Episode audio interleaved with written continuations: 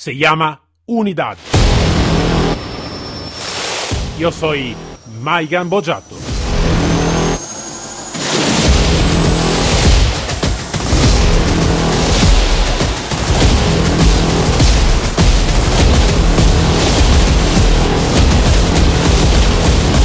Unidad K9.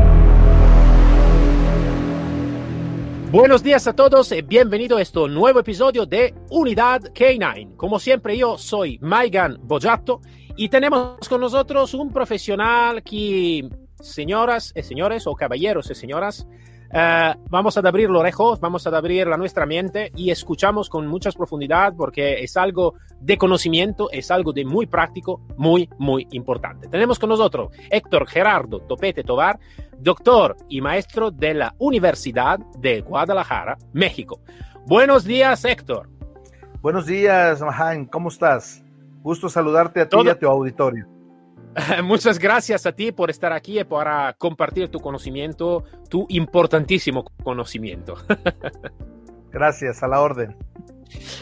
Bueno, Héctor, yo te he hecho una presentación muy rápida y porque como me gusta, como, siempre me gusta, me gusta que el profesional se presenta a sí mismo, ¿no? Entonces dice realmente lo que hace, su trabajo y todo.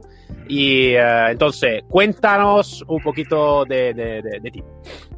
Sí, gracias. Mira, eh, como tú atinadamente mencionaste, yo soy médico veterinario zootecnista. Acá se agrega zootecnista, que es el manejo de todas y cada una de las especies, la zootecnia. Entonces, mi título es médico veterinario zootecnista por la Universidad de Guadalajara, la segunda universidad más importante de nuestro país y que está en el occidente de la República.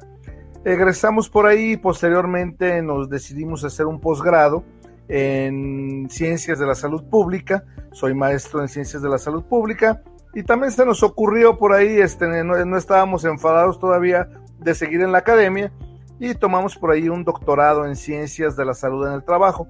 Todo este conocimiento nos permite de alguna manera eh, empezar a amalgamar las diferentes situaciones que podemos encontrarnos en la medicina veterinaria.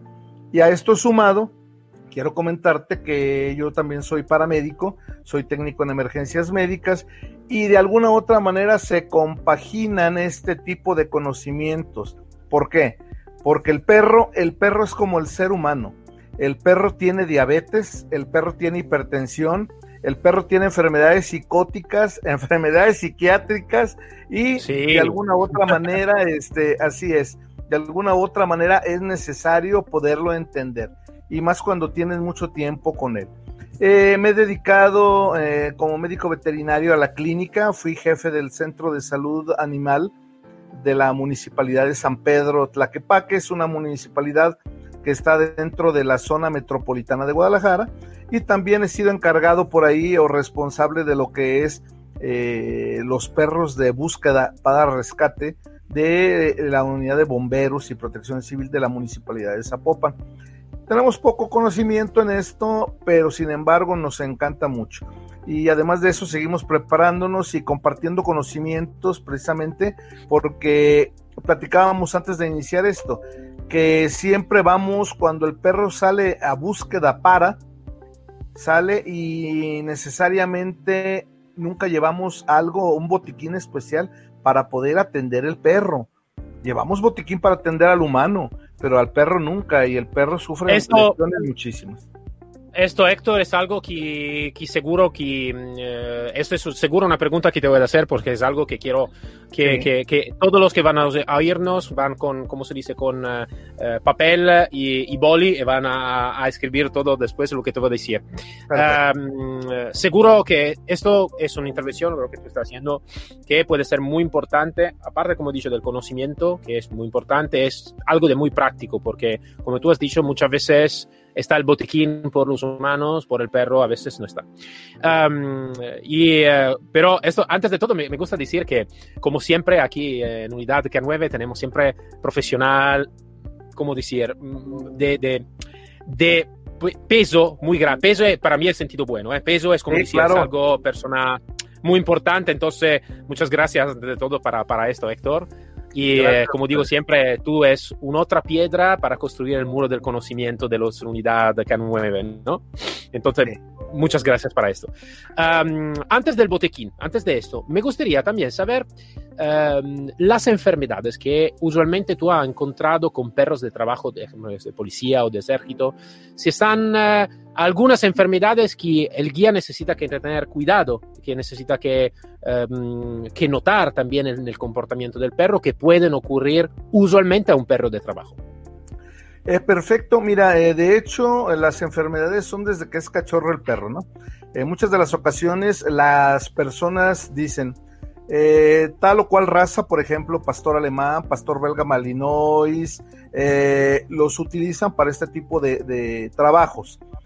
Y posteriormente piensan que hay algunas enfermedades exóticas, que así le podemos llamar, que puedan detonarse o desarrollarse dentro de lo que son los animales. Pero sin embargo, el perro muchas de las ocasiones tiene su esquema de vacunación desde que es cachorro. ¿Qué es esto? Hay que vacunarlo a los tres primeros meses o seis primeros meses. Ese es el esquema de México.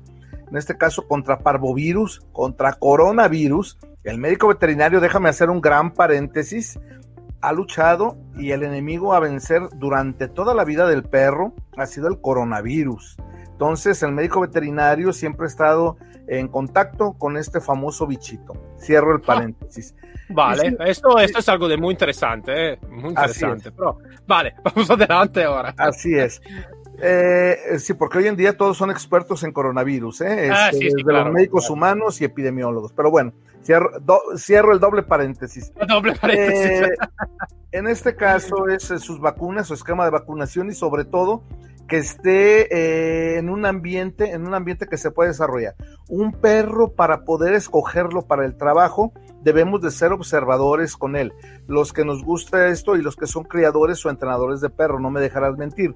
No es necesario muchas de las ocasiones que sea de una raza pura, puede ser criollo, pero que sin embargo lo observes y tenga vocación de trabajo. Una vez ya trabajando el perro, eh, las principales eh, procesos agudos que pueda presentarse son heridas, golpes, hemorragias, eh, porque ya estamos hablando que es un perro adulto de más de un año que de alguna u otra manera es difícil que pueda adquirir alguna enfermedad si tiene un esquema de vacunación completo, en este caso.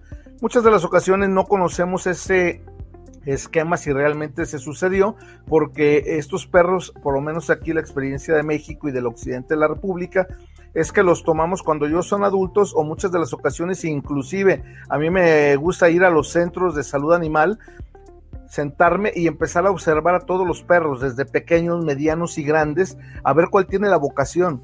¿Qué es la vocación?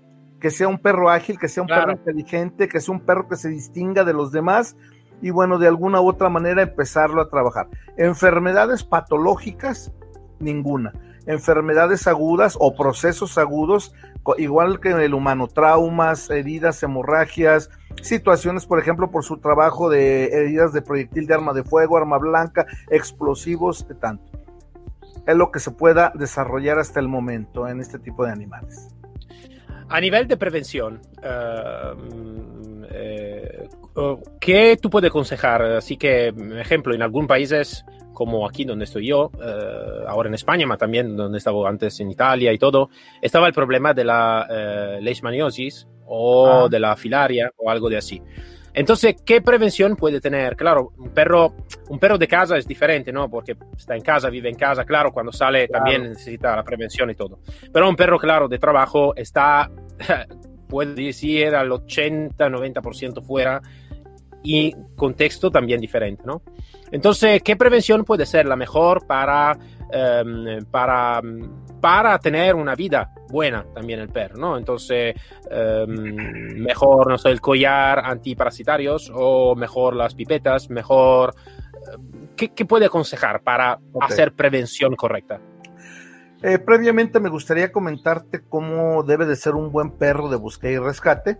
Eh, este regularmente debe ser ágil, con alta resistencia para hacer frente al trabajo que le vamos a encomendar y por esto eh, suelen utilizarse razas medianas o grandes. Muchas de las ocasiones también se utilizan perros pequeños o criollos para desarrollar diferentes tipos de, búsqueda. deben de ser perros con instinto de perro de presa y sobre todo que se obsesionen con cumplir su objetivo para poder hacer frente a todas las circunstancias adversas. Pero es muy interesante lo que tú comentas, ¿por qué? Eh, hoy en día existen eh, los famosos perros que acuden con las unidades USAR en todo eh, el mundo a, atender catástrofes, desastres. Y obviamente yo te hablaba de la experiencia de México y la experiencia de Latinoamérica, pero no está, no sé, no estamos eximidos, valga la palabra. En este caso, por ejemplo, cuando fue el desastre de Haití, el grupo se activó el grupo USAR de Jalisco precisamente a dos misiones, dos misiones de eh, lograr eh, sacar por ahí a un ministro, el ministro de Turismo, que quedó bajo eh, los escombros. Y es muy interesante lo que tú dices, las enfermedades exóticas fuera de nuestro país no estamos preparados para ellas. Hoy en día, los, los, parásitos juegan un papel importante, sobre todo en los diferentes traslados que puedan tener los perros desde que los sacamos del país, desde que se van en una jaula, desde que los abordamos en un avión eh, que supuestamente va limpio, ya no puedo decir que está desinfectado, eh, pero que va limpio. ¿Por qué? Porque simplemente con una garrapata le podemos tener eh, la enfermedad de Lyme, este, que es una enfermedad que la podemos transmitir prácticamente al ser humano y ya no digamos al perro en este caso y entonces este el problema ya es, no es solamente para el perro sino para el binomio. Y si esto le sumamos que estamos en un país eh, en el cual eh, puede ser más avanzado o menos avanzado, las situaciones se pueden tornar bastante graves. Es muy importante sobre todo que el médico veterinario, además del botiquín eh, que hablamos al principio, inicial debe de llevar una parte de aditamentos antiparasitarios, analgésicos, como tú sabes, los perros no pueden tragar cualquier analgésico o pena de morirse, en este caso, o no pueden comer toda la, serie de basura que podemos comer a veces los humanos, como chocolate, entre otras cosas, se. Y prácticamente lo ideal es empezar a armar un pequeño stock, eh, precisamente cuando se hace un viaje fuera, fuera de la república en la que estamos. Si la atención es en el entorno el entorno regional, eh, no hay ningún problema. Conocemos nuestras enfermedades, conocemos eh, cuáles pueden ser las eh, parasitosis que se puedan presentar, pulgas, garrapatas, entre otros, y o también la depredación de animales más grandes que, el animal que nosotros estamos recurriendo. Pero eso es muy importante empezar a armar una serie de, stock, un pequeño stock, para atendernos nosotros, atender en este caso si es un perro de atención o primeros auxilios, pero también atender al, perrito en dado caso de que se lesione. Claro, claro, sí, yo em, eh, sí comprendo lo que me está diciendo porque eh, me, acuerdo, por ejemplo, cuando estaba trabajando en Italia. En Italia está em, una nación donde, ejemplo, está alguna región donde está la Alemania, ejemplo, está muy desarrollada desarrollada y alguna región que todavía casi no la va a conocer, ¿no? Como casi no existe. Entonces, claro que si yo estoy en una región donde casi no existe, eh, antes de hacer un servicio, ejemplo, en una región donde está, sí que necesito también tener conocimiento, ¿no? El veterinario que voy, que voy a preguntar también, ¿no? Porque, claro, si es una, un, un, individuo es una guía, no es veterinario, ¿no? Entonces yo creo mucho en el trabajo de equipo y sí que me gusta de tener siempre el veterinario de confianza y todo. Creo que también es algo de muy importante. Pero todavía el veterinario también necesita que tener cuenta que no es un perro, ¿no? Que, que, que, viaja simplemente en su provincia, más puede ser un perro que da también en otra región, en otro país, en lo que sea. Entonces, como dicho, tener un stock de, de todo esto. Bueno, para, para regresar a, lo del, del, botequín, porque es algo, esto creo que es algo de súper, súper, súper, súper importante, porque eh, me ocurrió también a mí, antes de, de, la entrevista estábamos hablando, que uno del perro que, que estaba haciendo un trabajo de antiexplosivo se comió un, un explosivo. Eh, estaba el C4, que es tóxico, claramente, no es, no es algo de bueno de claro. comer. Y por buena suerte sí que tenemos algo de por crear el vómito en el perro, pero al final no lo conseguí e ir al veterinario. Y después de eso me conseguí, el, el, el, conseguí no, perdona, pensé a, a, lo de hecho que realmente eh, no está, como has dicho tú, el botequín por el perro, por el primer auxilio del perro, ma está por lo humano. Entonces, sí, y esto también es mucho por la conciencia, ¿no? Del guía o del instructor, lo que sea. Entonces, Héctor, lo que me interesa muchísimo es que tú puedes ayudarnos a crear el nuestro botequín. Es como decir, yo tengo una mochila. Ahora, ¿qué pongo en el interior de esta mochila por crear el primer auxilio por la unidad? ¿Vale? Eh, Ok. Eso es algo creo de muy interesante. Es muy importante porque aquí, eh, valga la redundancia, eh, el perro, el perro debe ser atendido por su profesional, en este caso por el médico veterinario. Pero sin embargo, muchas de las ocasiones sucede como en el humano, ¿no? En el humano tenemos el primer respondiente, ¿verdad? que es una persona que está capacitada para dar la primera atención mientras llega la atención especializada.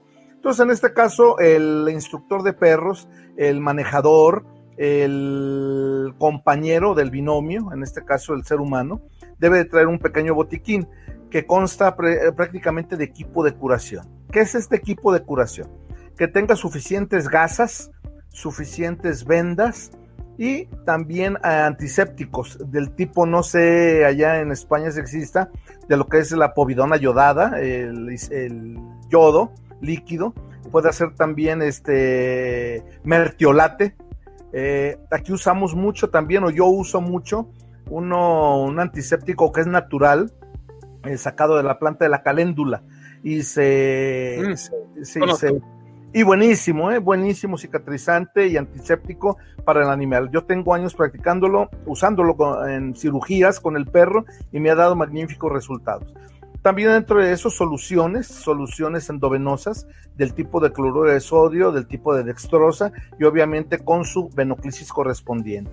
¿Para qué? Muchas de las ocasiones también el perro se cansa, el perro se deshidrata y eh, muchas de las ocasiones no está físicamente preparado para recorrer grandes distancias y sobre todo en regiones agrestes, llámese agrestes desérticas, esteparias, en las cuales haya una alta eh, radiación eh, y descarga de rayos UV, prácticamente que a lo mejor el humano lo puede, lo puede soportar, pero el animalito no.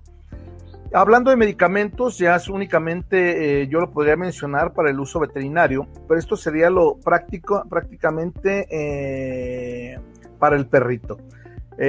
Como comercial, yo en mi botiquín de uso para el perro suelo llevar para grandes heridas por proyectil de arma de fuego, arma blanca, mordidas de otros animales, eh, raspados, etcétera. Suelo llevar varias toallas femeninas, varias toallas femeninas y tú me dirás por qué, ¿no? ¿Por qué? Este, las toallas femeninas tienen una alta absorción precisamente del sangrado. Es bien fácil, el perrito tiene una herida profusa, llegas, se lo pones ahí, lo vendas y tienes la oportunidad precisamente de que no se te desangre más el perro y también de poderle administrar una solución endovenosa mientras llega la, la- mientras lo llevas al veterinario o a la estancia médica más cercana para poderlo atender. Eh, yo en mi botiquín de uso humano y uso este veterinario siempre traigo este aditamento y me ha resultado magnífico. en las dos Muy especies, ¿eh? En la, en, la, en la primitiva que somos nosotros y en el perro, prácticamente. sí, sí. Y esto sí es algo de bueno. Yo eh, también lo de la mi experiencia, lo que me ocurrió también, eh, muchas veces, claro, ahora, claro, esto depende de la nación, da- también de la, Claro, del, del meteo de la, de la nación. Eh, está mucha nación, como ejemplo donde estoy yo ahora, aquí hace mucho calor, claro, desde mayo hasta, hasta octubre, noviembre, ¿no? Entonces también el golpe de calor eh, es algo que puede, que puede ocurrir, ¿no? Entonces está algo también por ayudar por, esta, mm, por esto que puede ocurrir. Entonces, ¿cómo podemos ayudar al perro? Porque imagínate un perro ¿no? que está de mordisco o está, de detección. Es algo que también si el, el guía, el manejador está cuidado, eh, pero esto puede también ocurrir, ¿no? También eh, todo. ¿Cómo podemos ayudar en este caso antes de llegar del veterinario? Ok, en este caso tenemos una herida en el animalito, vamos haciendo hipotéticos, eh, una herida en el animalito que por ahí saltó, saltó un alambrado, una cerca alambrada, se produjo una herida que es muy común y empieza a sangrar. ¿Qué es lo que podemos hacer ahí? Simplemente hacer una compresión, un apósito compresivo, evitar la movilidad del perro. Eso depende de la raza, de la raza que estemos manejando. Como tú sabes, por ejemplo, hay diferentes perros para esta vocación, desde el dálmata, el famoso allá por tu latitud, que es el perro de aguas español, el Golden Retriever, este, entre otros, básicamente.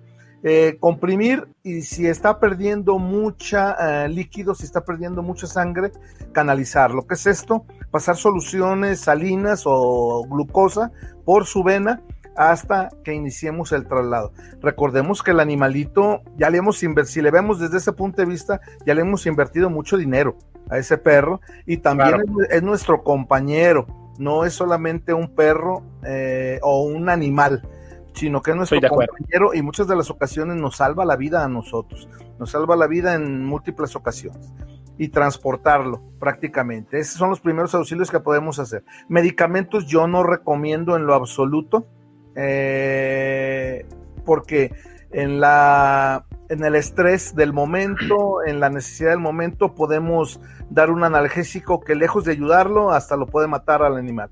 Lo que sí, este, siempre mantenerlo en un lugar fresco y seco.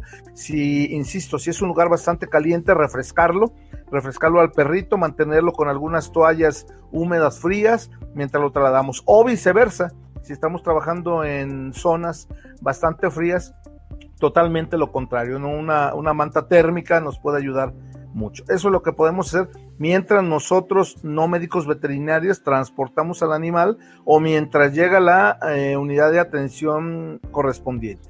Quiero decirte, sí, dime. No, no, no, no, estamos escuchando, perdón. Eh, quiero decirte que ahora en, una de las, de las cuatro municipalidades de la zona metropolitana de Guadalajara, que es Zapopan, ya este, hay por turno un médico veterinario en eh, la unidad canina correspondiente. con el fin de que se sale una misión, salen los dos manejadores y sale el médico veterinario. Precisamente, él nada más va a la atención del perro, a las lesiones del perro, a los procesos agudos que pueda tener en ese momento. Porque no me dejarás mentir también, en una misión larga el perrito se nos descuida, come algo, produce una diarrea, vómito, mientras identificamos qué es, se nos puede ir el perro, prácticamente en una cuestión de 24 horas. Eh sí.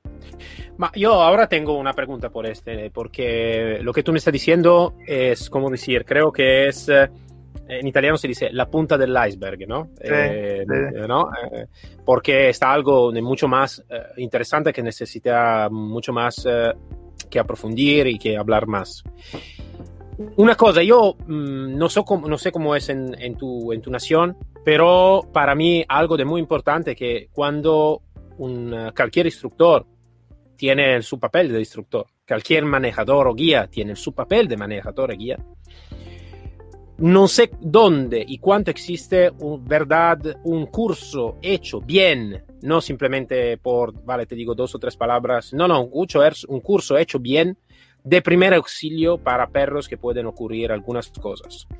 Yo te digo, la mi experiencia cuando fui en Italia fue muy, muy, muy mala. Cuando trabajé en Estados Unidos, igual. Y uh, hablando también con otro sitio, igual, ¿no? Entonces el manejador tiene algún conocimiento por su cuenta, ¿no? Por su claro. sentido, por su cuenta. No está como una, como se puede decir, como un, un, esquema, ¿no? Donde está el veterinario, el profesional que te explica qué hacer realmente con tu perro que está en dificultad, ¿vale? Y uh, no sé cómo es en tu país, pero yo lo que creo es que esto no es algo de importante, es algo de imprescindible por llegar a ser manejador o llegar a ser instructor. No es un veterinario, pero necesita que tener algún conocimiento específico por, por salvar la vida a tu compañero. Um, ¿Cómo es en tu país? ¿También esto existe o no existe? Eh, desgraciadamente no. Eh, apenas ahora se está trabajando, inclusive yo sigo aprendiendo mucho del perro, ¿no? En este caso, el boom alrededor del perro este, empezó hace 10 años en España y en México, con el proceso de los aditamentos, los juegos, eh, los satisfactores, los premios para el perro. Entonces, este, se ha creado toda una industria alrededor. Pero sin embargo, es muy interesante tu comentario, ya que en este momento eh, no hay un curso, hasta ahora pues, no había habido un curso formal de capacitación para entrenador de perros. Mis respetos para los entrenadores de perros porque le dedican este el tiempo suficiente al animalito, las ganas, este, toman eh, experiencias, muchos sí se cultivan y muchos sí buscan la academia correspondiente para ir eh, avanzando. Eh, tienen este, aquí se van desarrollando sobre todo con la tecnología más moderna en este caso, los diferentes collares de castigo, eléctricos, de correa, etcétera, etcétera, lo que hoy en día conocemos y se van capacitando, pero sin embargo otros se quedan con el conocimiento súper básico, ¿no? De vamos a educar al perrito, lo vamos a educar con un periódico enrollado y le vamos a, decir y lo vamos a orientar o lo vamos a castigar para que aprenda. Sin embargo, también el médico veterinario tiene hoy en día que aprender mucho sobre el perro y los que nos dedicamos de alguna manera a la atención de este tipo de perros en unidades caninas, tanto policiales como de protección civil, y de bomberos en este caso, precisamente para que el entrenador de perros tenga también eh, un profesional que le atienda al binomio, que le atienda al perrito en este caso. Por eso ponía hace un momento la, el ejemplo de la municipalidad de Zapopan, que es la única hasta este momento que está haciendo eso.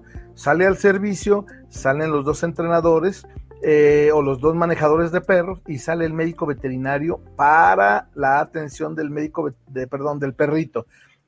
También atiende otro tipo de situaciones, pero sin embargo, exprofeso viaja a eso. Entonces es muy importante el empezar a capacitar a todo este tipo de profesionales y profesionistas en una educación integral para poder dar una buena atención al perro.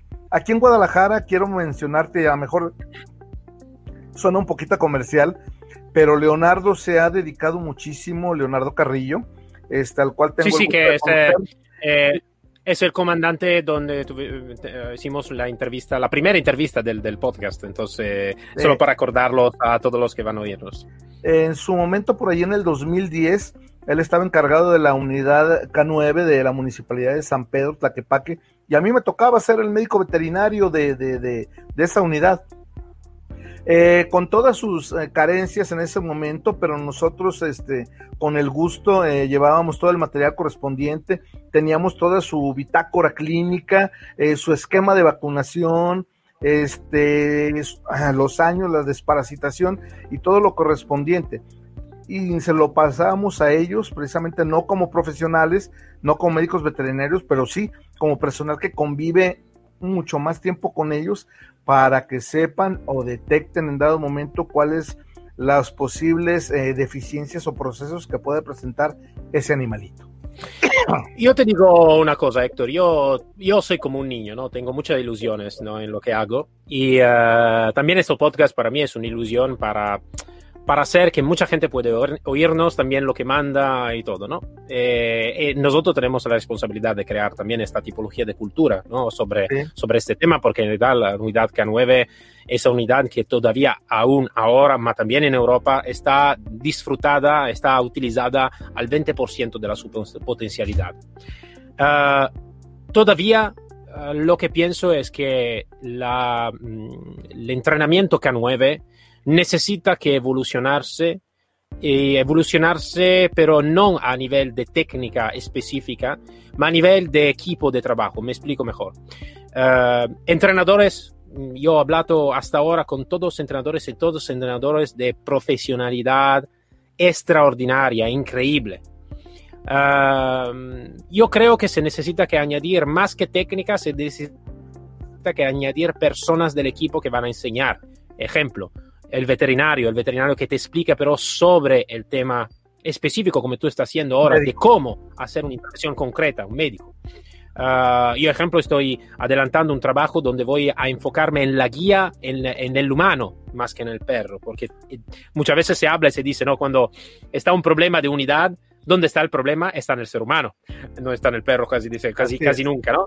Entonces, vale, pero necesitamos tener herramientas científicas bien hechas para trabajar con el manejador, con el instructor, lo que sea, como necesitamos herramientas específicas por trabajar técnicamente con el perro, mismo por la medicina veterinaria, mismo por otras cosas, por la, capacidad de intervención, de cómo intervenir con el perro a nivel operativo y todos. Entonces yo creo que tenemos que evolucionarnos con la nuestra, la nuestra enfermedad de lo K9 del K9 eh, con más profesionales, cada uno que va a tener cuidado del su, del su profesionalismo y va a poner valor añadidos a manejador, a instructores y todo. Esto es mi pensamiento, no sé si tú lo puedes compartir o no. Lo que pasa es que en muchas de las ocasiones este, eh, podemos involucrar aquí este, una situación banalmente humana, ¿no? Este, yo, por ejemplo, hace un momento, y lo sigo diciendo, merecen todo mi respeto los manejadores de perros, los entrenadores de perros, pero muchas de las ocasiones no comparto que ellos mediquen. ¿Por qué? Porque a lo mejor han aprendido empíricamente este, que si el perrito este, trae un vómito le pueden dar un antivertiginoso y con eso se le quita, o algún remedio casero, etcétera, etcétera. ¿Vale? Pero muchas de las ocasiones esto eh, no es fortuito, sino que viene arrastrando un proceso enmascarado detrás. Y a veces por el celo humano, este, ¿cómo me va a venir a decir a mí el médico lo que debo de hacer? Siempre que este perro tiene conmigo 10 años, yo lo conozco, etcétera, etcétera. Y viceversa, ¿no? Muchas de las ocasiones el médico veterinario quiere ser entrenador. Este, ¿cómo me va a decir a mí este entrenador? Cualquiera puede entrenar al perrito, cualquiera puede hacerlo caminar, cualquiera puede castigarlo, etcétera, etcétera. O sea, mis respetos. Como tú decías, es un grupo interdisciplinario, Y más que nada debe de haber mucha concordia y mucha apertura y sobre todo los menos celos que puedan existir. ¿Por qué? Porque luego es una condición humana normal, ¿no? Este, eh, desde las ocasiones, ¿no? Ahora sí somos como los perros, ¿no? Llegamos y nos vemos y luego nos solemos las colas y, ya si nos cae un poquito bien la persona, pues ya empezamos a platicar, etcétera, etcétera y bueno, luego empatamos y luego decimos, oye, yo pensaba que eras muy sangrón o muy pesado, oye, yo, y, viceversa, oye, se veía buena, buena persona este tipo, ¿no? Y ya empezamos a hacer eh, comentarios de la condición humana. Pero es muy importante, volviendo al tema inicial, creo que se debe de trabajar en equipo y sobre todo aprender día a día los que nos dedicamos a este tipo de situaciones o los que estamos al pendiente de los animales que están en este tipo de trabajos que no son eh, trabajos este fortuitos o empíricos, ¿no? Son trabajos de mucho riesgo y en los cuales está la vida del animal en este caso. Sí, sí, soy totalmente de acuerdo, Héctor. Bueno, Héctor, me, gustaría de ir adelante, pero a veces el tiempo es nuestro amigo, a veces un poquito menos. pero vale, podemos seguir adelante, vamos a ver lo que pasa en el futuro también. Para ahora te digo, agradezco mucho la tu, tu presencia y el, conocimiento que no, tú nos has dado. Y espero que mucha gente pueda oír de tu palabra y que se ha apuntado todo lo que es para crear también el subbotequín. Um, y creo que esto es algo de importante porque esto realmente puede salvar vidas, vidas, porque si mañana no tengo el botequín, mañana lo tengo, mañana va a ocurrir algo, mañana sé qué hacer con, con, mi, con mi perro. También algo que puede ser algo de, de no grave, pero es algo también de importante. Entonces, Héctor, muchas gracias para tu presencia y muchas gracias para tu conocimiento. No, muchas gracias por la invitación, este, y estoy a tus órdenes para cualquier situación. Y también cuando vengas aquí a Latinoamérica, esperamos acá en Guadalajara. Seguro que sí, seguro que sí. Ahora estoy teniendo siempre un, un hermano más. Cada entrevista tengo siempre un hermano más de conocer de persona y de visitar. Entonces esto me encanta. ¿no? Eh, cuando, claro, termina el cierre, sí que seguro lo vamos a, lo vamos a organizar. Héctor, muchas gracias y hasta luego. Gracias, hasta luego. Para todos nos encontramos el próximo episodio de Unidad K9 con uh, mi, Maigan Bojato, y con un otro profesional y una otra historia. Hasta luego todo.